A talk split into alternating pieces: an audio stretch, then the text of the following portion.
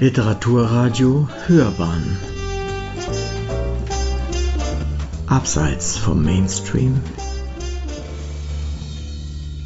Wer die Apostelgeschichte liest, begibt sich auf eine so spannende wie abenteuerliche Reise.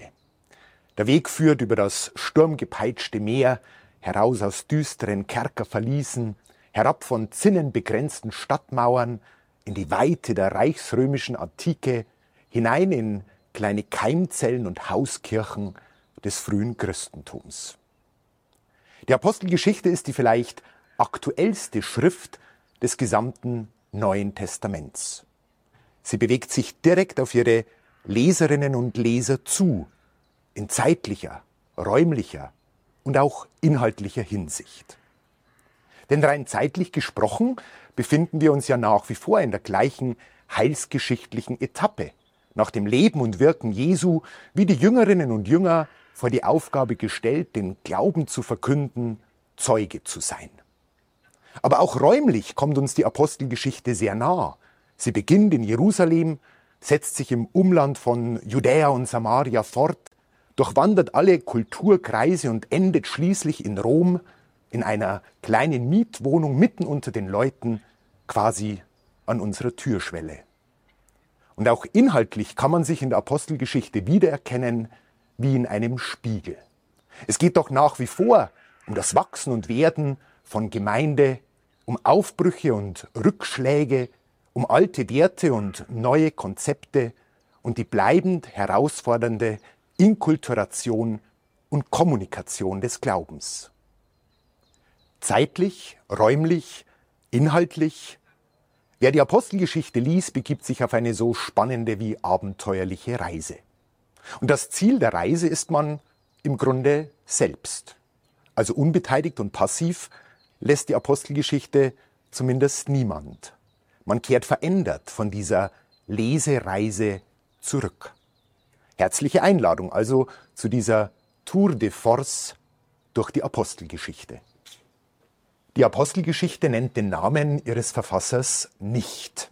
Sie ist, wie übrigens alle Evangelien auch des Neuen Testaments, anonym verfasst. Alter Tradition nach soll der Autor der Apostelgeschichte Lukas sein, ein Arzt und Paulusbegleiter. In der Tat nennt Paulus im Philemonbrief einen seiner Begleiter mit Namen Lukas. Und der Kolosserbrief weiß von einem Arzt, Lukas. Ist damit also der felsenfeste Beweis erbracht? Der Autor der Apostelgeschichte Lukas, Arzt und Paulusbegleiter? Eine eigenartige Gemengenlage. Denn ein spezifisch medizinisches Interesse lässt sich weder im Lukasevangelium noch in der Apostelgeschichte nachweisen.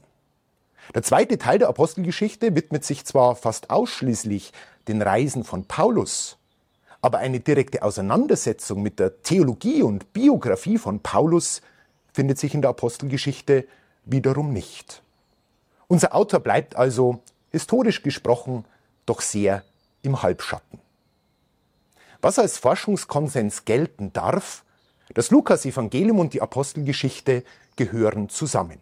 Beide sind ein und derselben Person gewidmet, Theophilus.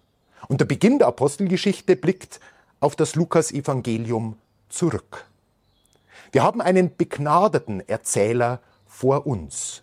Durch die Art, wie er seine Werke eröffnet, durch die Darstellungsformen macht er deutlich, dass er einen Platz unter den großen Geschichtsschreibern seiner Zeit beansprucht. Er tut, was man von guter Literatur damals erwartete.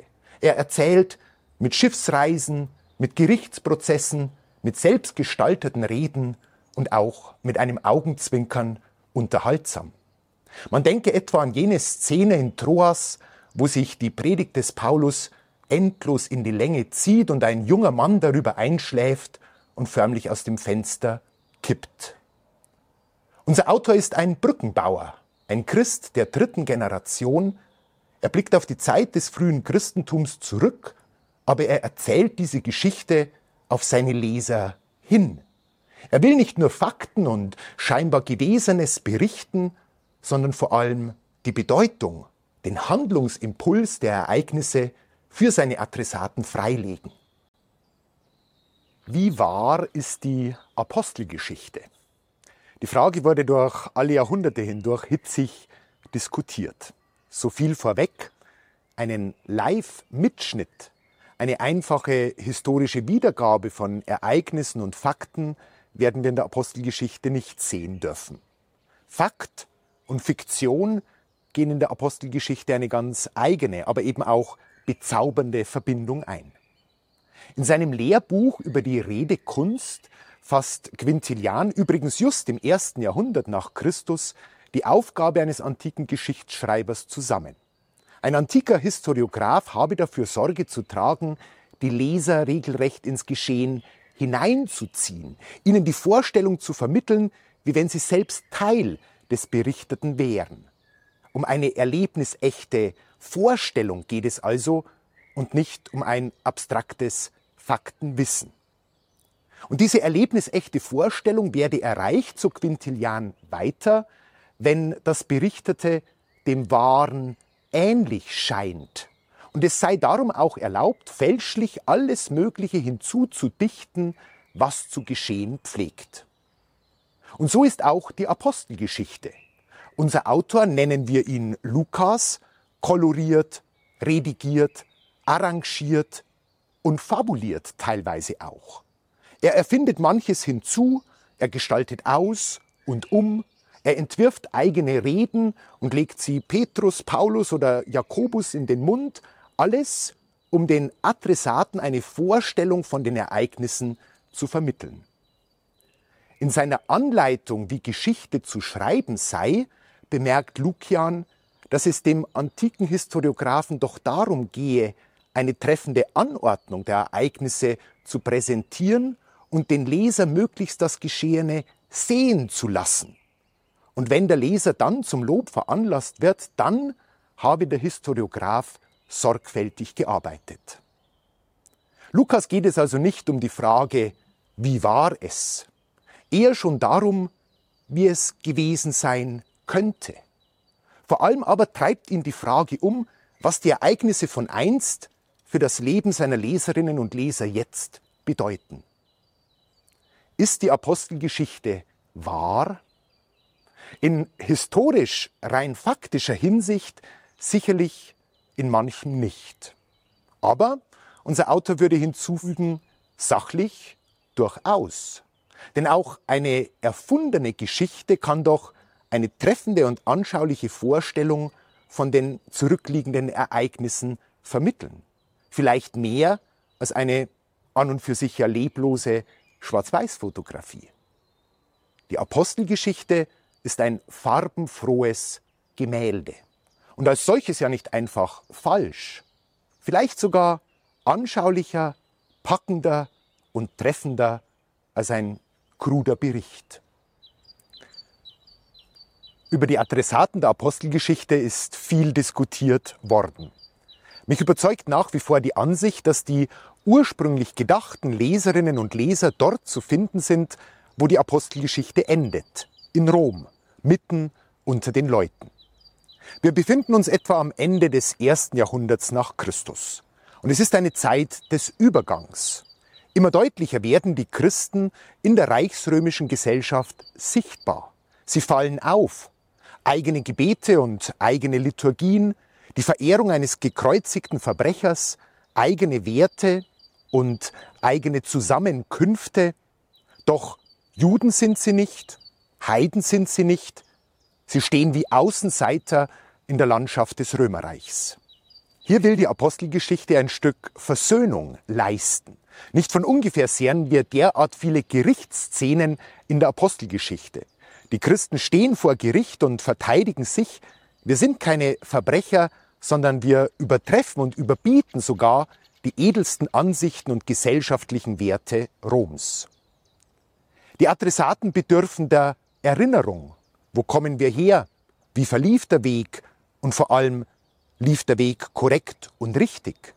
Lukas blickt auf den Anfang des frühen Christentums zurück, um seiner Zeit Orientierung zu geben. Sicherlich verklärt er den Anfang des Christentums, aber dieser Anfang soll eben wie eine Kompassnadel sein, um seine Adressaten auf Kurs zu halten. Die Adressaten prägen soziale Spannungen, zwischen oben und unten, zwischen reich und arm. Hier erinnert die Apostelgeschichte an die sozialen Folgen, an die Verantwortung von Christsein und Glaube. Lukas präsentiert die Urgemeinde von Jerusalem als eine besitzteilende Gütergemeinschaft. Sie hatten alles gemeinsam, keiner litt Not, es wird für die Versorgung von Witwen und Waisen Verantwortung übernommen. Es ist eine bewegte Zeit, in der und für die Lukas die Apostelgeschichte schreibt.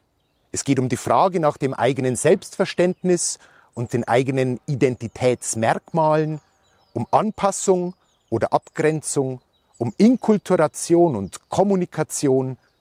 Alles ja Themen und Fragen, die auch heute noch brisant und aktuell erscheinen. Der Aufbau der Apostelgeschichte lässt sich anhand von drei Orten eigentlich gut nachvollziehen. Alles beginnt in Jerusalem. Hier findet die Aufnahme Jesu in den Himmel statt, der Geist wird gesendet, Pfingsten, und an das Pfingstereignis schließen sich eindrückliche Bilder vom geisterfüllten Leben der Urgemeinde an. Doch bald schon kommt es zu sozialen Spannungen zwischen Hebräern und Hellenisten, also zwischen jenem aramäischsprachigen und griechischsprachigen Teil der Urgemeinde. Die Witten und Waisen der Hellenisten werden bei der täglichen Versorgung übersehen. Es wird ein Gremium von sieben Diakonen installiert, um den Konflikt zu beenden. Und Stephanus ist einer davon. Er wird unter der Rigide von Paulus schließlich gesteinigt. Dieser Konflikt führt zur Vertreibung der Christen von Jerusalem ins Umland und damit wird das Evangelium quasi über die Stadtgrenze Jerusalems hinaus getragen. Wie so oft in der Apostelgeschichte ist der Konflikt nur der willkommene Nährboden für weiteres Wachstum. Es kommt zu den ersten Missionierungen des äthiopischen Kämmerers, des römischen Hauptmanns Cornelius. Wiederholt ist von der Bekehrung des Paulus die Rede. Just in der Mitte der Apostelgeschichte wird von einer Versammlung in Jerusalem erzählt. Es geht um die Streitfrage, ob Heiden Christen werden können oder nicht. Und unter welchen Bedingungen, mit oder ohne Beschneidung, mit oder ohne das jüdische Gesetz. Enorm feierlich klingt der Schluss dieser Versammlung in Jerusalem. Der Heilige Geist und wir haben beschlossen, euch, den Heiden, keine weitere Last aufzuerlegen, als Götzenopferfleisch, Unzucht, Blut und Ersticktes zu meiden. Und das ist der Durchbruch. Die geografische Perspektive explodiert nun förmlich. Paulus trägt das Evangelium quasi in alle Herrenländer, vor Philosophen und Handwerker, zu Juden und Griechen, zu einfachen Bürgern und politischen Mandatsträgern. Was die Apostelgeschichte schreibt, von Jerusalem über Judäa und Samaria bis eben hin zu Rom, ist wirklich ein Siegeszug des Evangeliums. Rom als letzter entscheidender Ort der Apostelgeschichte ist zwar nicht das Ende, aber doch irgendwie der Nabel der Welt. Rom ist der passende Ort und Hoffnungsanker, von hier aus stehen dem Evangelium nun alle Türen offen. Nicht weniger als 117 Personen treten namentlich in der Apostelgeschichte auf.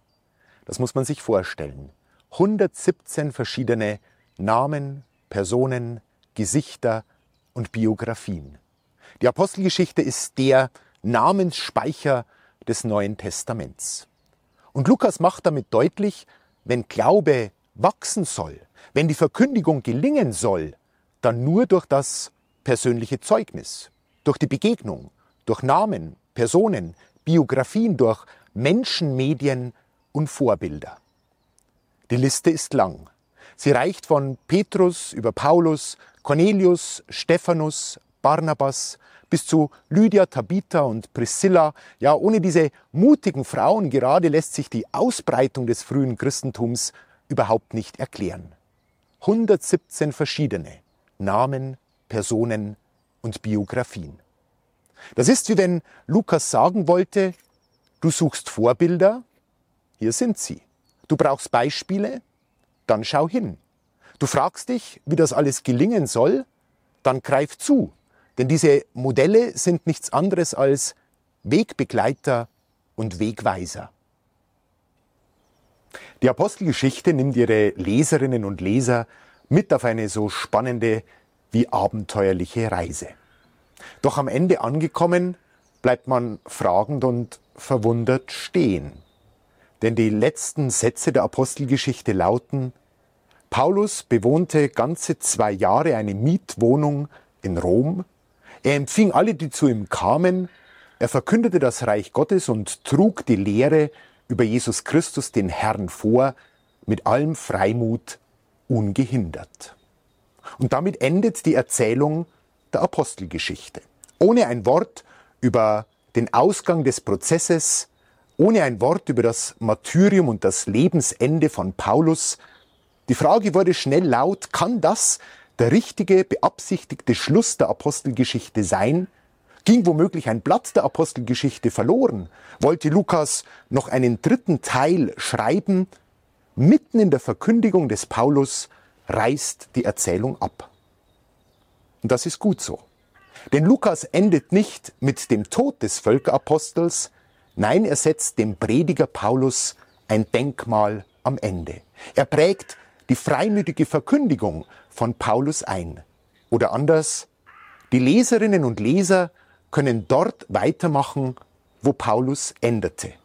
Er hat das Evangelium durch lange Wege hindurch unter großen Mühen nach Rom gebracht und jetzt sind die Adressaten dran, fortzusetzen und weiterzuführen, was die Apostelgeschichte begonnen hat.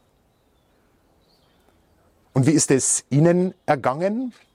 Stellt sich so etwas ein wie Reisefieber, Lust mitzureisen und auf den Spuren der frühen Christen zu wandeln?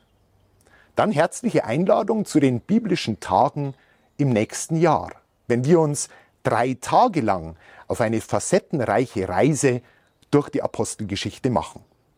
Die Apostelgeschichte wird auch im nächsten Jahr nicht weniger aktuell sein, vermutlich im Gegenteil nur noch brisanter und aktueller. Denn die Apostelgeschichte endet nie. Sie kommt von weit her, aber sie will immer wieder in das Leben und die Biografien ihrer Adressaten münden. In diesem Sinne, herzliche Einladung und gute Reise.